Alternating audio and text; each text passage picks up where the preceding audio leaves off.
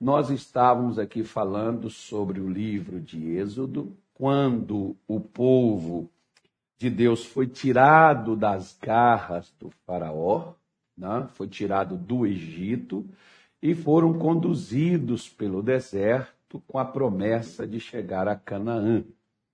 Mas o Senhor Deus ordenou que eles passassem por outro caminho, porque o caminho pelo qual eles iriam passar né, iria ter os inimigos, principalmente o povo filisteu, que era um povo guerreiro. Está em Êxodo 13, versículo 17. Vamos recordar aqui que ele diz assim: Eu já ia falar, mas é melhor a gente ler aqui as Escrituras, que aí fica melhor. E aconteceu que, quando Faraó deixou ir o povo, Deus não os levou pelo caminho da terra dos filisteus, que estava mais perto. De acordo com o pessoal, esse caminho seria feito, me parece, numa trajetória de 11 dias. Eles chegariam a Canaã. Pelo outro caminho, eles chegaram em 40 dias. Por isso que o povo ficou 40 anos percorrendo pelo deserto. Agora, Deus não levou eles? Primeira coisa, eles ainda, vejamos bem, gente, tem duas coisas que o cristão precisa entender. E nós, pastores, mais ainda. Por quê? Porque lá, o pastor Leandro, é, quando passou o anjo da morte lá no Egito, matou na casa de todos os povos egípcios, com exceção do povo de Israel que estava no Egito, todos primogênitos foram mortos, com exceção daqueles que colocaram o sangue nos umbrais das portas. Então, o que que houve ali? Houve um livra, uma salvação. Eles foram salvos, porque salvo é curado, liberto, protegido guardado. Então, eles foram salvos do quê? Da morte a morte passou por volta da meia-noite e eles morreram. Em cada casa dos egípcios morreram os primogênitos, de todos, com animais, né, homens, morreram todos os primogênitos, foram mortos na casa de todos os egípcios. E na casa do povo de Deus só não morreu porque eles colocaram o sangue que Deus havia mandado que eles colocassem nas suas portas. Mas mesmo assim, eles foram salvos da morte, mas ainda estavam presos no Egito. Tem aquela pessoa, pastor Leandro, que ela aceita Jesus como seu Senhor e suficiente Salvador e professa essa fé, declara esta fé.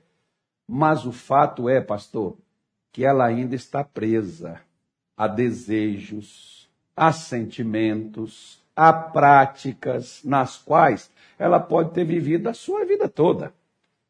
Estas pessoas nasceram no Egito. Davi, por exemplo, diz que nascemos em pecado. Muitas, muitos de nós não tivemos o privilégio de nascer num lar cristão e de, de pais e de mães praticantes da palavra de Deus e já nascemos ali na santidade. Né? Às vezes a gente não teve esse, esse privilégio. Muitos de nós já nascemos erradinho já e vai crescendo, por isso que você vê criança com aquela natureza às vezes assim que você olha e diz assim, gente, será que é filho meu mesmo? Né? É, onde é que eu, eu não ensinei a fazer isso? Como é que está fazendo? Porque vai aprendendo as coisas erradas com os outros, vai aprendendo com as pessoas que faz o que é errado e vai vivendo aquilo dali. Então as pessoas vão se prendendo, como lá no Egito, Israel ficou preso a costumes hábitos, até alimentares. O povo, por exemplo, Deus alimentava eles com maná, que era a comida que eles deveriam comer no deserto para atravessar o deserto. Mas lá, para com saúde, mas lá no Egito eles estavam acostumados a comer o quê? Coentro. Pepino, Pepino cebola, melão, cebola, era o que eles reclamaram. Eles queriam comer aquilo dali. Né? Eles queriam comer aquelas coisas que no Egito eles aprenderam a comer. E Deus deu uma outra dieta para eles. O primeiro, gente, não deve reclamar aí das nutricionistas, não, porque Deus foi o primeiro a fazer uma dieta por onde aquele pessoal passaria pelo deserto sem ter problemas. Então Deus deu o maná, o pão que veio de Deus para a vida deles. Ou seja, Deus queria tirá-los, mas Faraó ainda os detinha. Deus quer libertar você, mas às vezes você ainda está preso na mão dos demônios. Através dos pensamentos que você carrega, que você teve na sua vida. Não é porque você aceitou Jesus e que os demônios vão sair correndo. Poxa, agora eu me lasquei, perdi para sempre. Não vai, não. Os demônios vão lutar para não soltar você. Como o faraó, pastor Leandro, lutou, como dizem em Minas Gerais, com unhas e dentes, para não deixar o povo ir para não deixar as pessoas saírem. Eu me lembro, por exemplo, que o pastor Jaime, uma vez, ele disse assim: aqueles demônios que você serviu na sua vida antes de Jesus, você largou aqueles demônios para lá, mas aqueles demônios, eles vão sempre estar espreita para tentar se apossar de você novamente. Ainda que você ficou liberto daqueles demônios, eles vão tentar te prender. Às vezes, por exemplo, nós vemos o Senhor Deus falar lá no livro de Isaías, no capítulo 55, acho que o versículo é o de número 7. Dá uma conferida aí, pastor, e leia para nós, por favor. O que, que ele diz em Isaías 55, versículo 7? Nome de Jesus. O Anil está colocando ali, mas a TV está desligada. 55, 7. Leia. Deixe o ímpio o seu caminho e o homem maligno os seus pensamentos. O que, onde, onde que estava o maligno? Estava no que a pessoa pensava. Pensava. Pensava, exatamente. No pensamento. Ou seja, a pessoa, por exemplo, pode não sentir nada no corpo dela. No corpo dela não tem nenhuma doença, nenhuma enfermidade, mas o pensamento dela, Satanás tem acesso. Aquela pessoa que às vezes, por exemplo, tem pensamentos de vingança, ódio, aquelas pessoas que pensam na morte. O que é isso, pastor? Isso é demônio te oprimindo. Isso é demônio prendendo. Aquelas pessoas dizem assim, pastor, pode passar o tempo que passar, eu nunca vou esquecer o que eu sofri, o que eu passei. É um demônio que alimenta esse pensamento. Esse é o pensamento maligno. A palavra maligno se refere ao mal. Jesus usou essa palavra para associar ela aos demônios. Ou seja, enquanto eu não soltar esse pensamento, pastor, eu não vou ficar livre. Eu vou ficar preso, como Israel ficou preso no Egito, embora Deus os livrou da morte, das pragas que caíram sobre o Egito, mas eles não ficaram livres do faraó. Como, como Caim não conseguiu ficar livre do pensamento para tentar desejo de matar o irmão dele. Sim. Que Deus ainda falou. Primeiro ele pensou, depois executou. Deus falou assim: ó, eis que o pecado está à porta. Está sobre ti o poder, né, a, a, o governo para dominar ele. E ele não quis dominá-lo. Como veio o desejo do adultério, né? como veio o desejo do roubo, da desonestidade, da corrupção, vem antes. A pessoa executa depois se ela ceder. Tanto é que o demônio passa, por exemplo, controlar uma pessoa quando ele joga um pensamento nela e ela cede aquele pensamento ele sabe que aquela pessoa agora pode obedecer ele, então vai virar um cachorrinho na coleira. É por isso que você pode ver, por exemplo, que a pessoa que tem um vício de pornografia, aqui ou acolá, ela não tem nem contato e tem alguém mandando um videozinho errado para ela. Uhum. Ela recebe de tudo quanto é lado. Ela já abre lá né? O próprio computador parece assim, essas, essas redes aí, a pessoa acessou uma vez, não precisa ela acessar de novo. A própria rede já joga para ela aquele conteúdo que ela tem o acesso. Já vai oferecendo. Já vai oferecendo. Aí a pessoa abre, bateu, aí ela sente aquela vontade, ela vai, mas poxa, Jesus, eu estou na igreja, Deus, eu sou do Senhor, eu não posso ficar nisso, onde o demônio está prendendo a pessoa. Então, minha senhora, meu senhor, você não pode só ser salvo, você tem que ser liberto. Você tem que ficar livre. Você tem que ser livre. Para a liberdade, Cristo nos libertou. Tem pessoas que às vezes está na igreja, mas não está livre, está presa. Está presa a sentimentos, pensamentos, desejos, vontades, intenções. É o que a Bíblia diz. Está presa ao pecado. Quer ver só, pastor? Leia para nós, por favor, é, Hebreus 12, versículo de número 2. Vamos, vamos, vamos ler a partir do 1, 1 e o 2, por favor. Hebreus 12, versículo de número 1 e 2. Vamos lá. Hebreus 12, 1. Portanto, nós também, pois que estamos rodeados de uma tão grande nuvem de testemunhas, deixemos todo o embaraço e o pecado que tão de perto nos rodeia. Quem prende aí a pessoa, pastor? Quem rodeia a nós? Pecado. Pecado. Ele nos embaraça, ele impede a gente de avançar, de ficar curado, de prosperar. Ele impede a gente de servir a Deus. Ele impede a gente de fazer, de alcançar nossos objetivos, nossos sonhos. Onde é que Paulo diz, que possivelmente seja Paulo o escritor desse livro aí, Paulo diz que o pecado está onde? Ele está ao nosso redor para causar esse embaraço na nossa vida, impedir. Então eu preciso me livrar. Ele diz, deixando. Sim. Né? E, e façamos o quê? Depois que a gente deixa, ele manda fazer o quê? Aí ele fala: Correr. corramos com paciência, que é para não desistir. Então, então você vê o que ele está falando. Não é para você andar, é para você correr.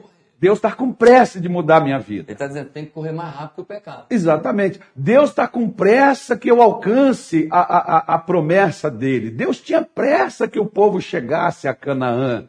Mas por que, que Deus então não levou ele para o caminho dos filisteus? Porque Deus sabia de uma coisa, como talvez Deus conhece o meu e o seu coração, por mais que a gente queira esconder. Tem pessoas que às vezes ela esconde o que sente, o que pensa, e depois você olha e diz assim: gente, eu jamais imaginei que essa pessoa faria isso. Não, o pastor Leandro fez isso. Não, um homem de Deus, o pastor Cá, não. Pois é, mas às vezes a pessoa já sentia aquilo, ó, ó, ó, já estava dentro do coração dela, só a gente que não sabia. Mas Deus sabe. Como Deus sabia, por exemplo, voltando lá para Êxodo 13, que diz assim: olha, o versículo de número 17 diz: Aconteceu que, quando o Faraó deixou ir o povo, Deus não os levou pelo caminho da terra dos filisteus que estava mais perto, porque Deus disse: o que, que Deus falou? Para que porventura o povo não se arrependa, vendo a guerra e se torne ao Egito. Que que é? Você pode, olha o que, que Deus está falando. Olha, tem gente que às vezes, pastor Leandro, ele quer resolver, e é claro, quem está doente quer ser curado logo, quer voltar para casa, quer voltar para o trabalho, quer ganhar dinheiro, quer voltar para a família, abraçar. Nós estamos doidos que acabe essa pandemia, essa coisa toda. Nós queremos nos livrar disso. Todo mundo quer isso. De uma maneira ou de outra, todo mundo quer ficar livre. Você quer resolver o problema na família, o problema no casamento, você quer resolver o problema financeiro que você tem. Só que às vezes Deus sabe que ali tem uma resistência poderosa e que se você tiver que enfrentar, você vai desistir. Você não está pronto para superar aquilo que está à sua frente. Então o que, que Deus faz? Deus contorna, Deus tira você daquilo que está mais fácil aos seus olhos, porque você está fácil, mas você não vai conseguir. Deus sabe que você não vai conseguir. E leva você para outro canto para te livrar daquele embate que você não está preparado para vencê-lo. Que você vai cair e vai fracassar. Então, minha senhora, meu senhor, meu amigo, a única pessoa que pode impedir que Deus cumpra as promessas dele na minha vida não é Satanás e nem as dificuldades deste mundo. Sou eu mesmo quando eu não acredito no plano de Deus para minha vida. O ser humano, ele é imediatista. Ele quer as coisas de uma hora para outra. Ele quer mudar a situação de um momento para o outro. Pastor, eu quero resolver logo isso. As pessoas te ligam. E aí, fulano, já resolveu aquela parada? Ah, ainda não. Ah, mas esse negócio já está me cansando. Pois é, quantas pessoas chegam para nós e dizem assim, pastor, eu já estou nessa luta faz é tempo, pastor, eu não aguento mais eu estou a ponto de chutar o balde. E eu não vou, pastor, insistir com isso mais, porque está tão difícil. Deus sabia que estava difícil. Mas com certeza, Ele não te levou para esse caminho, porque o caminho para onde Deus te leva, ele te conduz ao final dele. Ele não te levaria a um caminho o qual não estivesse aberto na sua frente. Mas talvez você, pela empolgação, pela emoção, pela sensação, você correu para o que é mais fácil, que é mais rápido, que é mais prático. Quando você quer uma comida rápida na sua casa, você não vai cozinhar feijão, carne. Você vai fazer uma coisa ali que cozinha em três minutos, que eu também não vou fazer propaganda também não. Você vai fazer uma coisa rápida, para você logo matar a sua fome.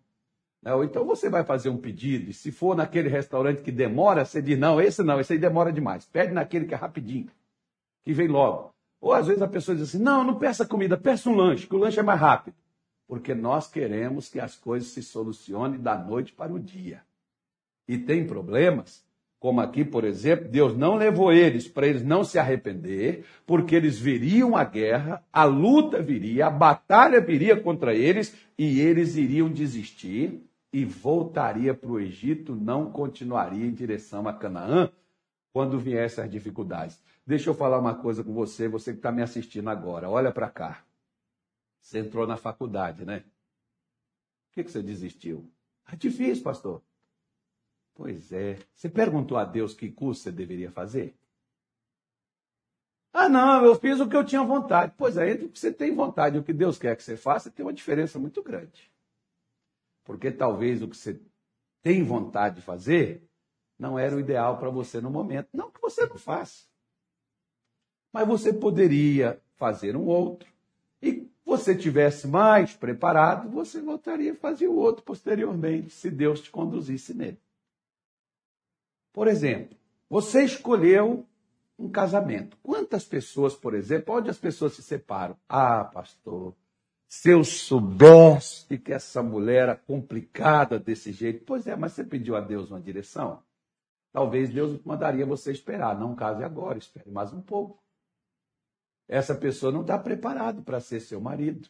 Não está preparado. Não, mas eu quero porque eu quero. Você foi lá, pegou. Veio as dificuldades, veio traição, veio abandono, veio rejeição, veio tantas coisas na sua vida. Aí você achou melhor. Vamos no cartório, vamos acabar com isso, vamos divorciar e pô, ponto final, acabou. Quero ser, eu quero paz. Pois é. Por que, que a guerra veio? Deus sabia onde tinha guerra. Deus sabia que o negócio, que o caldo iria engrossar e que a gente não estava pronto para o caldo grosso. Criança que toma papinha não está pronto para feijoada. Vai desandar.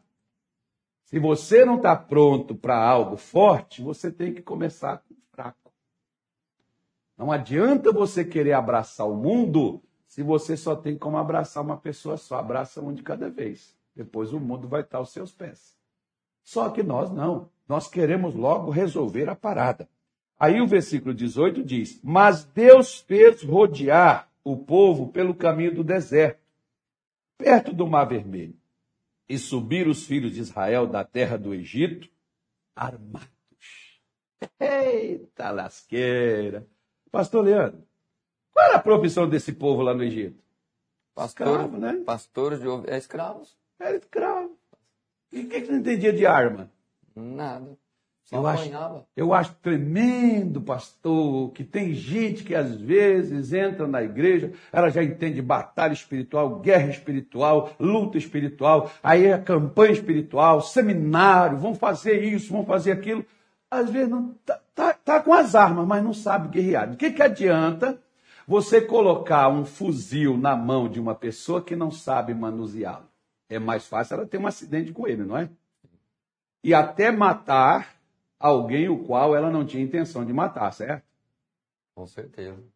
Pois é, tem crente, se você botar uma arma na mão dele, ele ainda não sabe manusear ela, mas ele já quer usar ela.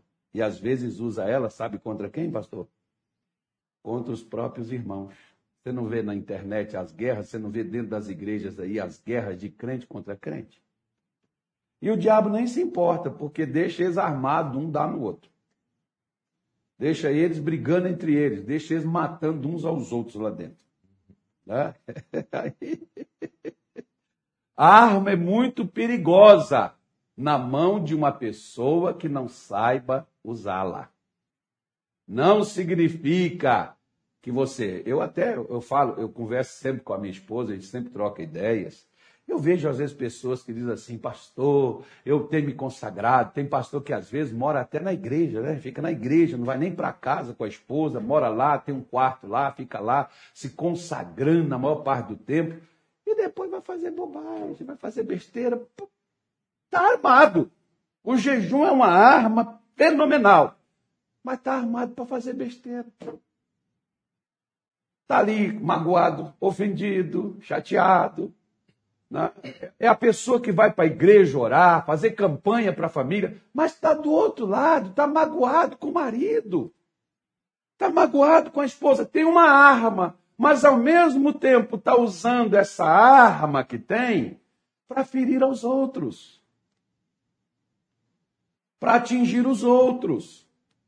Eles, de que, que Israel entendia de arma? Nada. Eles eram escravos, pastores, né? eles eram amassadores de barro, fazedores, construtores de casas. Né? Era disso que eles viviam. Eles amassavam o barro, era o trabalho deles. Com os pés eles eram muito bons, mas com armas nas mãos não adiantava eles ter as armas e não saber usá-la. Da mesma forma, ah, pastor, eu, eu, eu leio a Bíblia todo dia, querido. O nosso problema não é ler a Bíblia. Nosso problema é entender e fazer o que a Bíblia diz. Não o que eu quero com aquilo que eu entendi da Bíblia.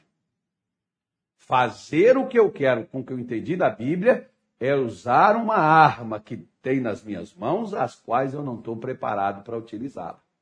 O missionário Soares diz assim, por exemplo: você quer conhecer uma pessoa, dá poder a ela.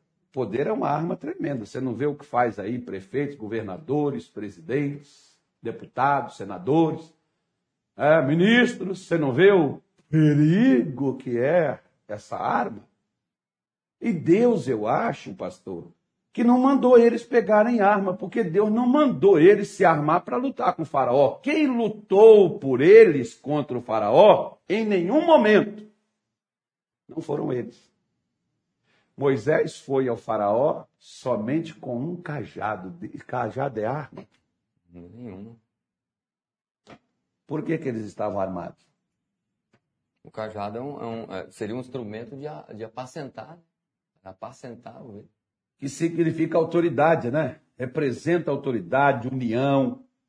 Então, quando você vê, por exemplo, eles pegarem as armas para saírem do Egito, ou seja, estão dizendo: pode deixar comigo, que agora nós saímos da mão do inimigo, agora eu sei o que, que eu vou fazer.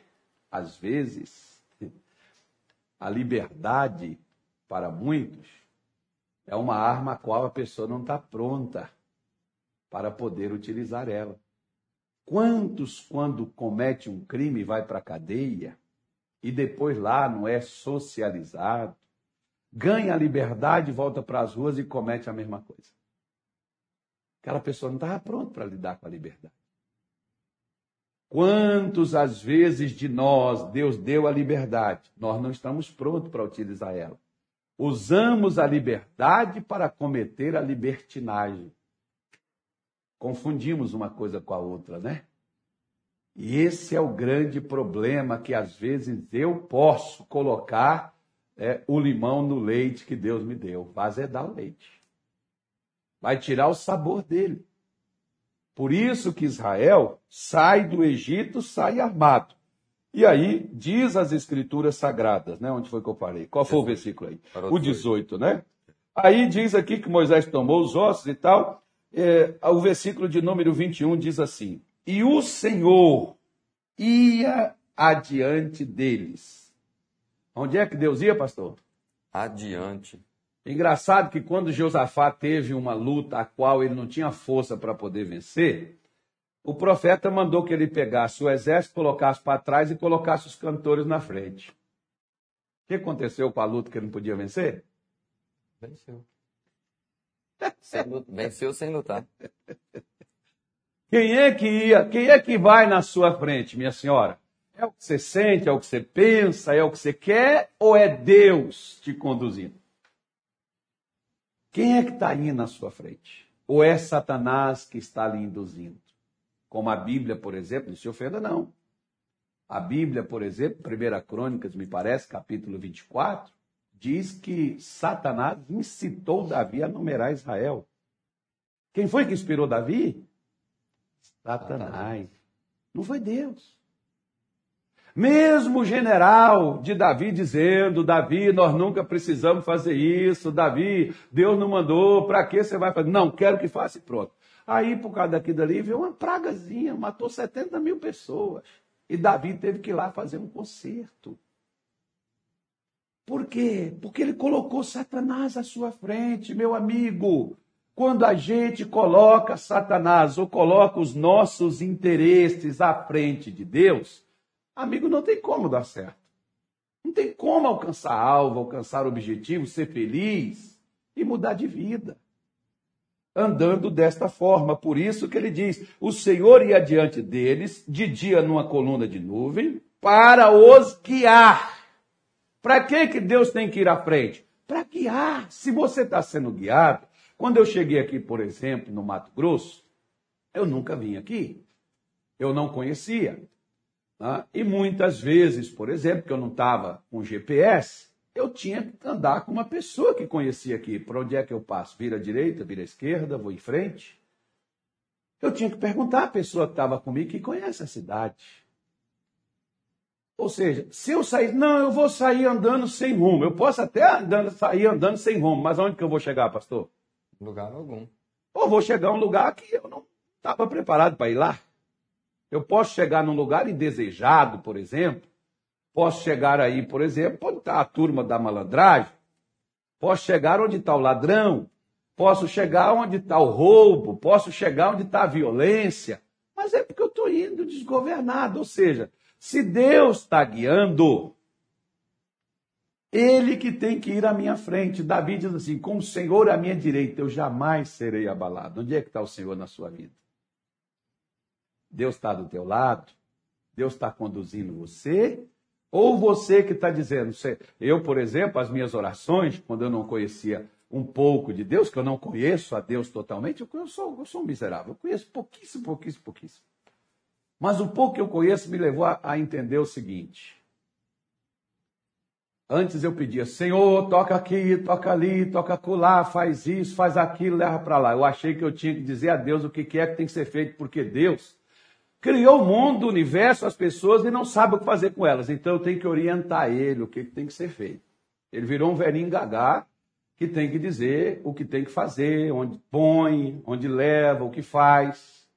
Ao invés de eu chegar e dizer assim, o que eu preciso fazer. Eu gosto, por exemplo, de Atos 9, quando Paulo cai no chão, né, ele não caiu do cavalo. Tem gente, tem pastor que fala assim, ele caiu do cavalo. A Bíblia não diz que ele estava no cavalo. E se ele estava no cavalo, naquela hora ele estava no chão, estava em pé. Mas diz que ele caiu no chão. Porque uma, um fogo, uma luz muito forte, acendeu-se ali, o qual até cegou seus olhos. E Paulo, quando está lá no chão, ele ouve uma voz dizer: Saulo, Saulo, por que me persegues? Ele poderia dizer: Não, não, não, eu estou correndo atrás de uns crentes aí. Ó, oh, Senhor, eu, eu não estou de birra com o Senhor, não. Eu não aceito esse tal desse pastor Leandro. Eu não gosto desse cara. Eu quero arrebentar ele, eu quero acabar com ele, Deus. Eu não tenho nada contra o Senhor. Contra o Senhor, Deus do livre. O Senhor eu amo demais, mas eu odeio esse tal desse pastor Leandro. Eu quero mudar a vida dele. Acabou. Só isso, porque ele não presta. Satanás está nele, ele é falso, ele é mentiroso, ele é trapaceiro, ele é enganador. Lembre-se, quando você perseguir alguém, saiba com quem essa pessoa anda. Porque se ela andar com Deus, você não estará perseguindo aquela pessoa, não. Você estará perseguindo o próprio Deus. E Deus disse para Saulo: horrenda coisa horrível, Paulo, para você é recalcitrar contra os aguilhões. Se eu pegar uma faca e der um soco nela, vou estragar a faca, não vou? Não, vou estragar minha mão. Será que você não está estragando sua vida porque você anda perseguindo gente que você não deveria perseguir? Será? Será que as dores que você carrega e que você está sentindo Não é por causa das pessoas as quais você até pensa que elas são falsas, que elas são trapaceiras, que Deus não está nelas. E se você perseguir elas, você vai estar perseguindo o próprio Deus. E sabe quem que vai defender elas? Não são elas, não. É o próprio Deus. Paulo entendeu na mesma hora, e a frase de Paulo é: O que o Senhor quer que eu faça? Ele não diz assim, Senhor me cura, Senhor me perdoa, porque tem gente que quando sabe que errou, pede perdão, mas volta a fazer a mesma coisa continua do mesmo jeito. O meu pecado não é perdoado quando eu peço perdão, o meu pecado é perdoado quando eu o abandono. Quando eu largo.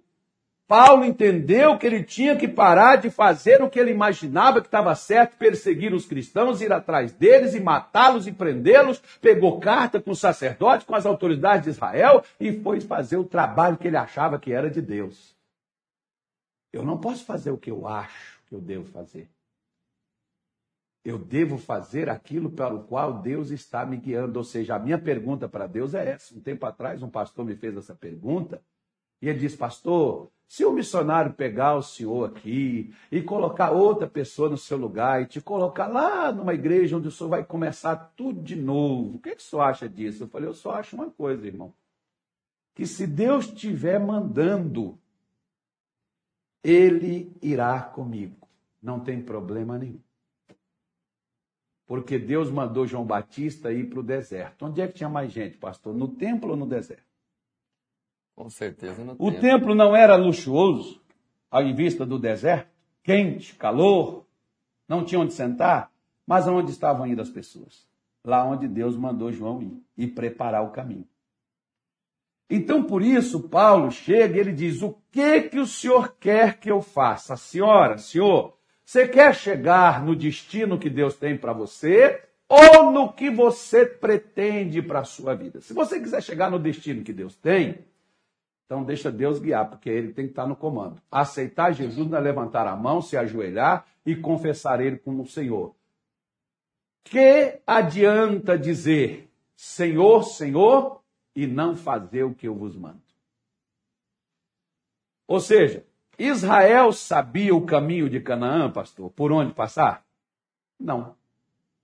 Quem sabia o caminho? Deus. Deus sabe como curar o câncer? Sabe. Se eu seguir a direção dele, ele elimina o câncer. Agora, se eu fizer o que eu quero, não vou beber um sal, vou comer uma água, vou comer um sal, vou beber uma água eu vou chupar laranja, eu vou fazer isso. Ok, você pode fazer o que você imaginar, mas não significa que Deus está naquilo se ele não disse para você fazer. Deus tem responsabilidade, não é com o que eu peço, é com o que ele me diz.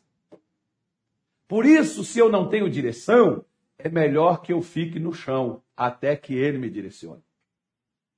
Não vai adiantar eu sair como uma barata tonta, procurando uma saída. Não haverá saída. Você vai se cansar, você vai se estressar, você vai perder o ânimo, você vai perder a coragem, você vai perder as forças. Mas Deus tem um caminho no meio da escuridão.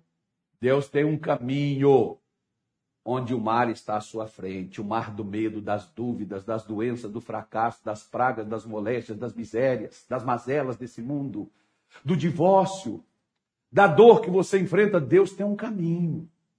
Só que é Ele que tem que te guiar. Ele não aceita que você o pegue e diga: Eu vou levar o senhor. Olha, senhor, é por aqui que eu quero. Não.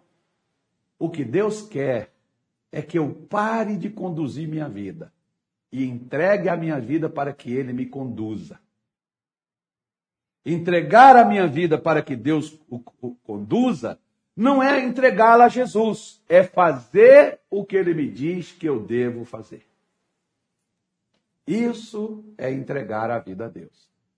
Deus foi com eles de dia e de noite para não deixá-los, para guiá-los.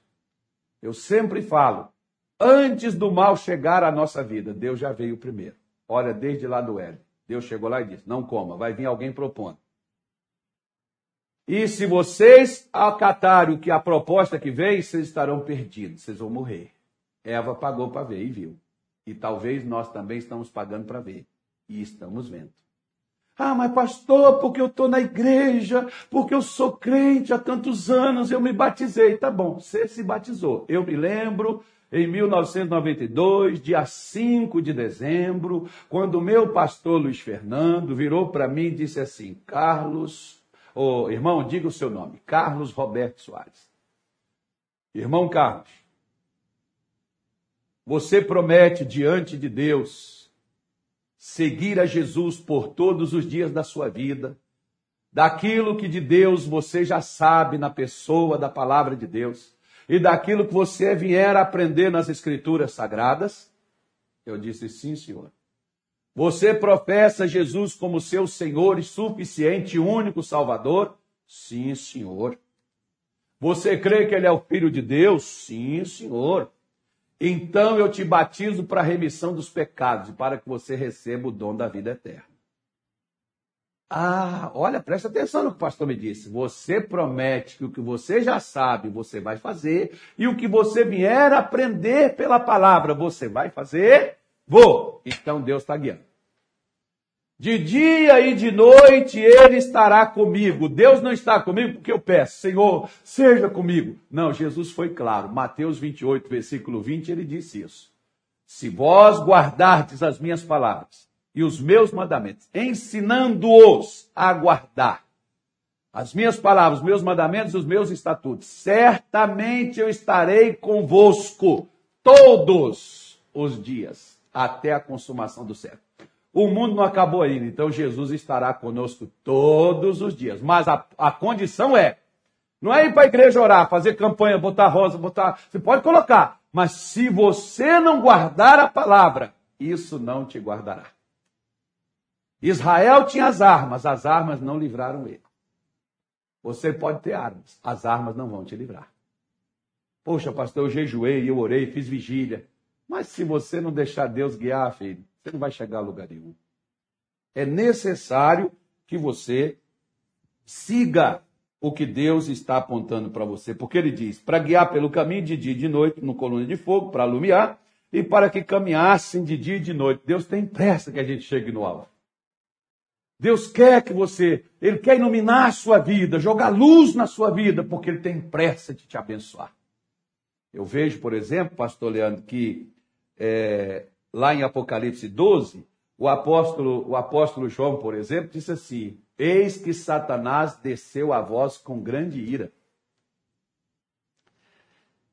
Ou seja, Satanás está com pressa, né? E nós, como é que nós estamos? Nós estamos acomodados. Se for de Deus, se Deus quiser, Ele é Deus. Se Deus não fizer, mas o que, é que eu estou fazendo para Ele fazer? Eu estou seguindo Ele? Não, mas ele é Deus. Tá bom? Diz o versículo 22: Nunca tirou de diante da face do povo a nuvem e a coluna de fogo. Deus nunca tirou a sua palavra do seu povo. Ela sempre está disponível. A direção de Deus sempre está disponível. Se você quiser ela, por exemplo, você tem aqui nesse canal, ó, seis da manhã, meio-dia, três da tarde. Vem sempre um pastor, uma pastora, um homem de Deus, uma mulher de Deus, daqueles que se dispuseram a vir. Eles vêm aqui e falam para guiar você. Para mostrar a nós onde é que Deus está. Deus não está onde você o põe. Deus está onde ele te leva. Onde ele te leva, ele está lá. É para lá que ele vai. Eu não posso ensinar a Deus o caminho, eu não sei. Eu não posso dizer a Deus o que fazer, eu não sei. Mas eu posso. Me lembro de um dia desesperado, chorando e dizendo: Senhor, eu estou perdido. Senhor, eu não sei o que fazer. E Deus disse: Que bom. Eu falei: Meu Deus, eu estou me arrebentando, o Senhor está dizendo bom. Ele disse: Que bom que você não sabe o que fazer porque até agora você fez o que você achava que daria certo. Tudo que você tentou deu errado. Agora você vai me deixar fazer o que vai mudar a sua vida. Poxa, para que eu fiquei tanto tempo esperando aquilo chegar? Talvez a senhora também está assim. Se você quiser vencer, esta é a palavra de vitória para a sua vida hoje.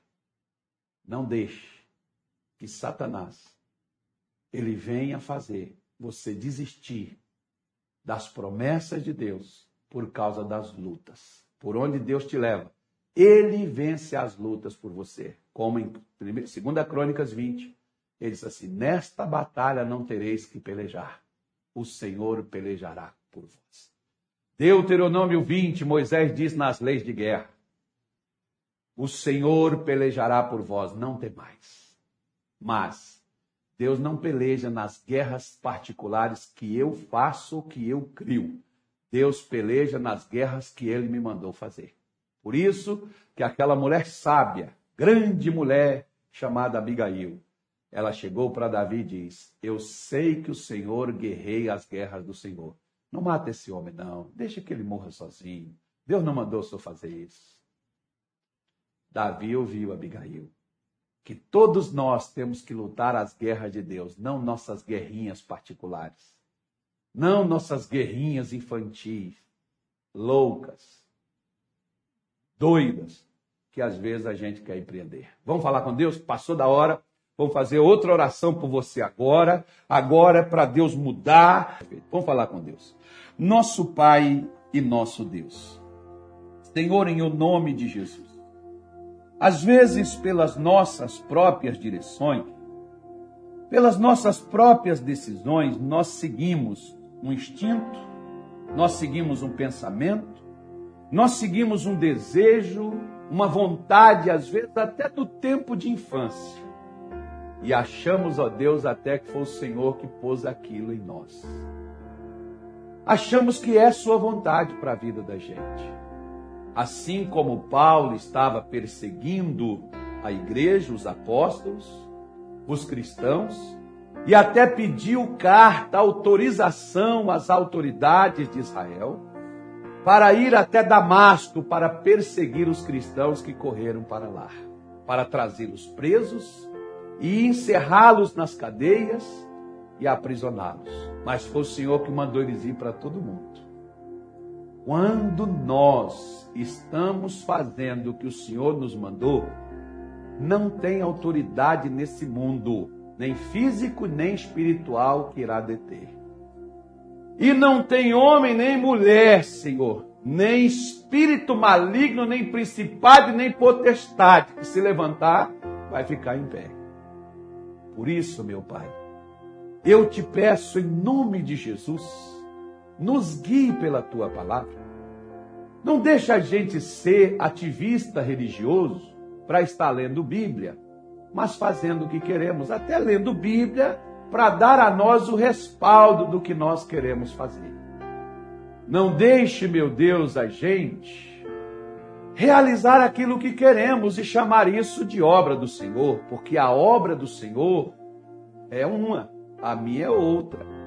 E Paulo disse que toda obra que é feita, tem obra de madeira, tem de pedra, tem de prata, tem de ouro, e essas obras são provadas no fogo e aquela que queimar. Não foi o que o Senhor mandou fazer, porque o que o Senhor faz permanece para a eternidade. O Senhor não quer, meu Deus, que o seu povo comece algo e pare no meio do caminho, seja frustrado, fracasse, porque eu sempre digo, desde que conheci um pouco da tua palavra, se o Senhor quisesse que eu fracassasse, que eu fosse um derrotado, que eu fosse um miserável, um desgraçado, o Senhor teria me deixado lá no mundo porque eu já estava na mão do diabo e ele se encarregaria disso. O Senhor não me trouxe para a igreja para me ser um ativista religioso. O Senhor trouxe para a igreja para me treinar, para que eu permitisse o Senhor me guiar. E por onde eu permiti que o Senhor me guiasse, não houve adversidade que não foi superada.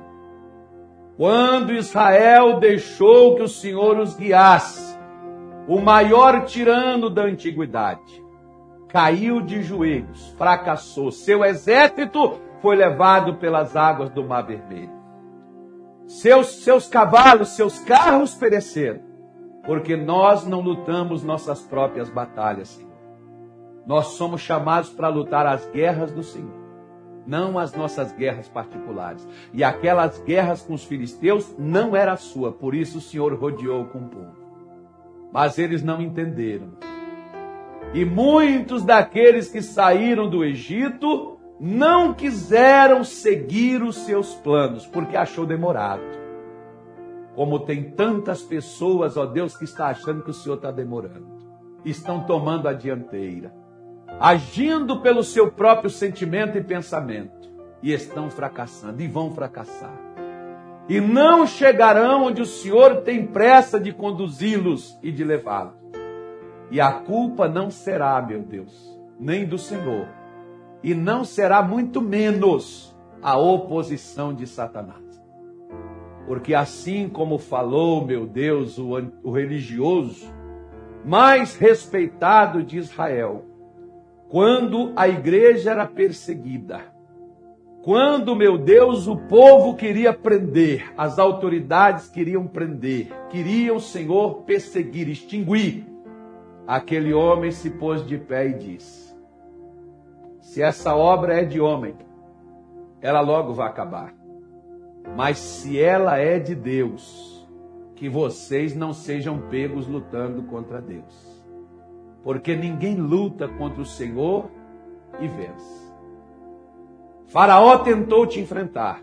E todas as vezes que ele enfrentou, ele caiu. Não tem demônio, não tem magia, não tem feitiço, não tem inveja, não tem olho grande. Não tem nada que se levante contra nós, doença miséria, amarrações. Não tem nada, meu Deus, que se levante contra nós. E se nós seguirmos a sua direção, não tem nada que vai nos deter. Não tem nada, nada, nada, se não for a nossa própria insubmissão em seguir a sua direção. Aí vamos naufragar, aí vamos fracassar, aí vamos voltar, porque nós não teremos a condição de prosseguir. Sem o Senhor, nós não venceremos. Por isso, Senhor Jesus, nos guie. Nos mostre o caminho onde o Senhor está. Direcione, posicione essa mulher que está lá no fundo do poço. Essa pessoa, meu Deus, que recebeu um diagnóstico médico, que recebeu uma notícia, dizendo não tem mais jeito não adianta mais fazer coisa alguma. Tem sim. Porque enquanto nós estamos vivos, nós podemos decidir. O Senhor pôs diante de nós a morte e a vida, a bênção e a maldição, e a escolha é nossa.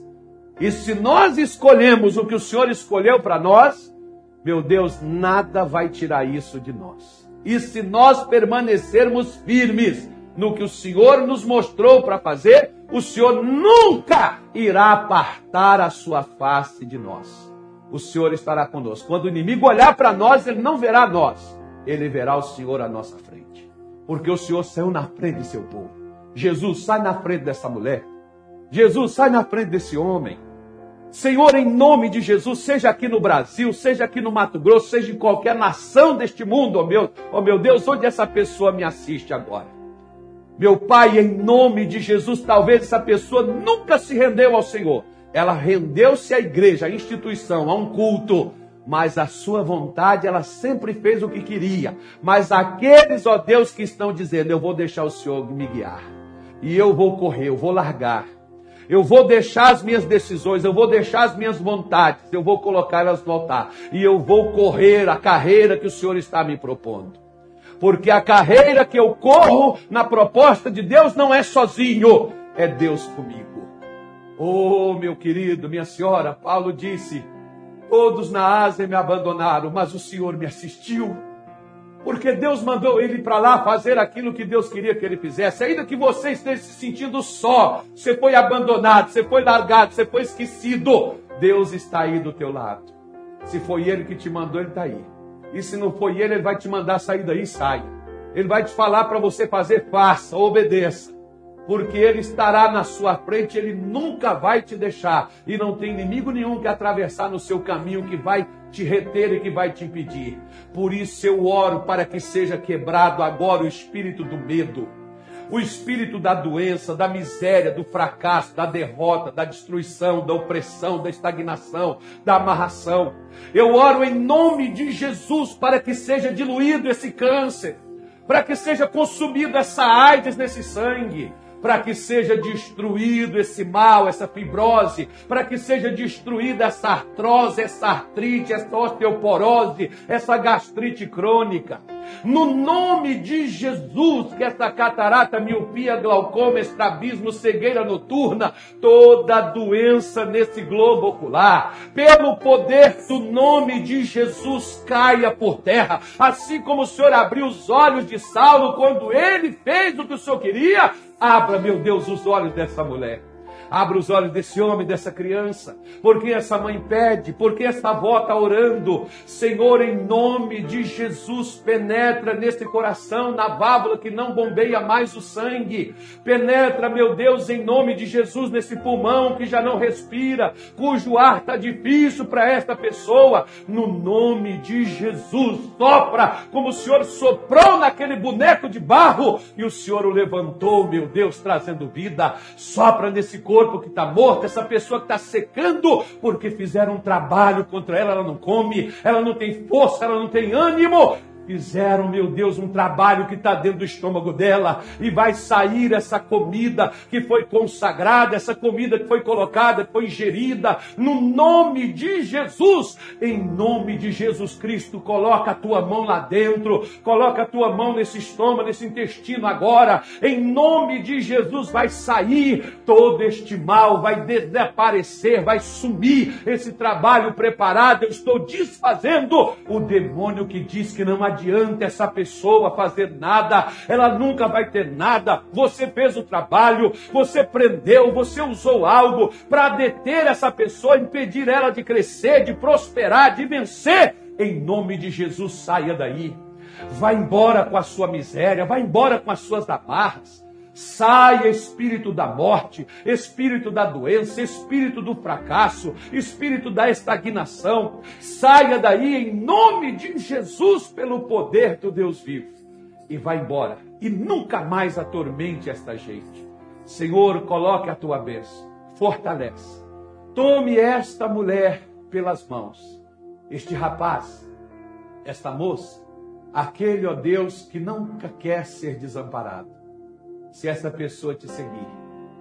Senhor, faz ela brilhar. Depois, talvez eu nunca vou ver essa pessoa pessoalmente, mas ela vai contar para outro. E ela vai dizer, desde o dia que eu passei a seguir por onde Jesus me levou, tudo mudou na minha vida. Eu venci o que eu achava que eu não ia vencer. Eu superei o que estava me superando eu sobrevivi ao que estava me matando. Foi Jesus que me trouxe do mundo dos mortos. Foi Jesus que me trouxe da sombra da morte. Senhor, faça isto, porque não há impossíveis para ti. Que o Senhor dirija esta mulher, ela não é minha. Ela não é de homem nenhum, ela é sua. E o Senhor disse: As minhas ovelhas ouvem a minha voz. Se o que eu preguei foi tua palavra, eu não chamei ela para me seguir, eu não chamei ela para vir para a minha igreja. Eu chamei ela para seguir a sua palavra, para seguir o Senhor. Então, toma ela pelas suas mãos, Pai. Porque o Senhor diz: As ovelhas que o meu Pai me deu, elas estão nas minhas mãos e ninguém arrebatará, arrebatará elas da mão de meu Pai. Ah, Senhor, porque ninguém é maior do que tu. Tome estas vidas em tuas mãos, ó Deus, e faça, Senhor, com que elas, a partir deste dia de hoje, como aqueles, ó Deus, que no deserto seguiu ao Senhor, mesmo diante da fome, a fome foi superada. Diante das perdas, das pragas, as pragas foram superadas. Diante, meu Deus, da escassez, a escassez foi provida, a abundância veio. Não tinha alimento na terra, nas areias do deserto mas tinha pão do céu. Se for preciso o Senhor prover dos céus o que não tiver na terra, o Senhor proverá, porque tu és o Senhor que provém. Ah, Espírito Santo de Deus, eu estou clamando a Ti nesta tarde de hoje por esta alma, por esta vida. Porque se não tem água neste mundo, ó Deus, Há uma água que o Senhor tem dentro de uma rocha. Há uma água, se não tem um remédio provido para essa pessoa, há algo que tu proverás. Assim como o Senhor tirou água daquela rocha para o teu povo não morrer de sede no deserto. Senhor, tu também não deixarás o teu povo padecer. Coloca, Senhor, a tua bênção sobre eles. Como o Senhor nos levou, livrou Israel, aqueles que ouviram e seguiram, das serpentes abrasadoras, dos escorpiões do deserto. Livre essa pessoa da feitiçaria, da magia, da bruxaria. Livre ela, meu Deus, de toda a praga do mal. Guarda do olho grande, da inveja, do feitiço preparado. Livra, Senhor porque nas tuas mãos nós entregamos nossas vidas, porque teu é e sempre será o reino, a honra e a glória, hoje e todo sempre. E seja o Senhor e todo aquele que em ti creia, seja, meu Deus, bem-aventurado, seja feliz. No nome de Jesus, para a glória de Deus Pai. Amém e graças a Deus.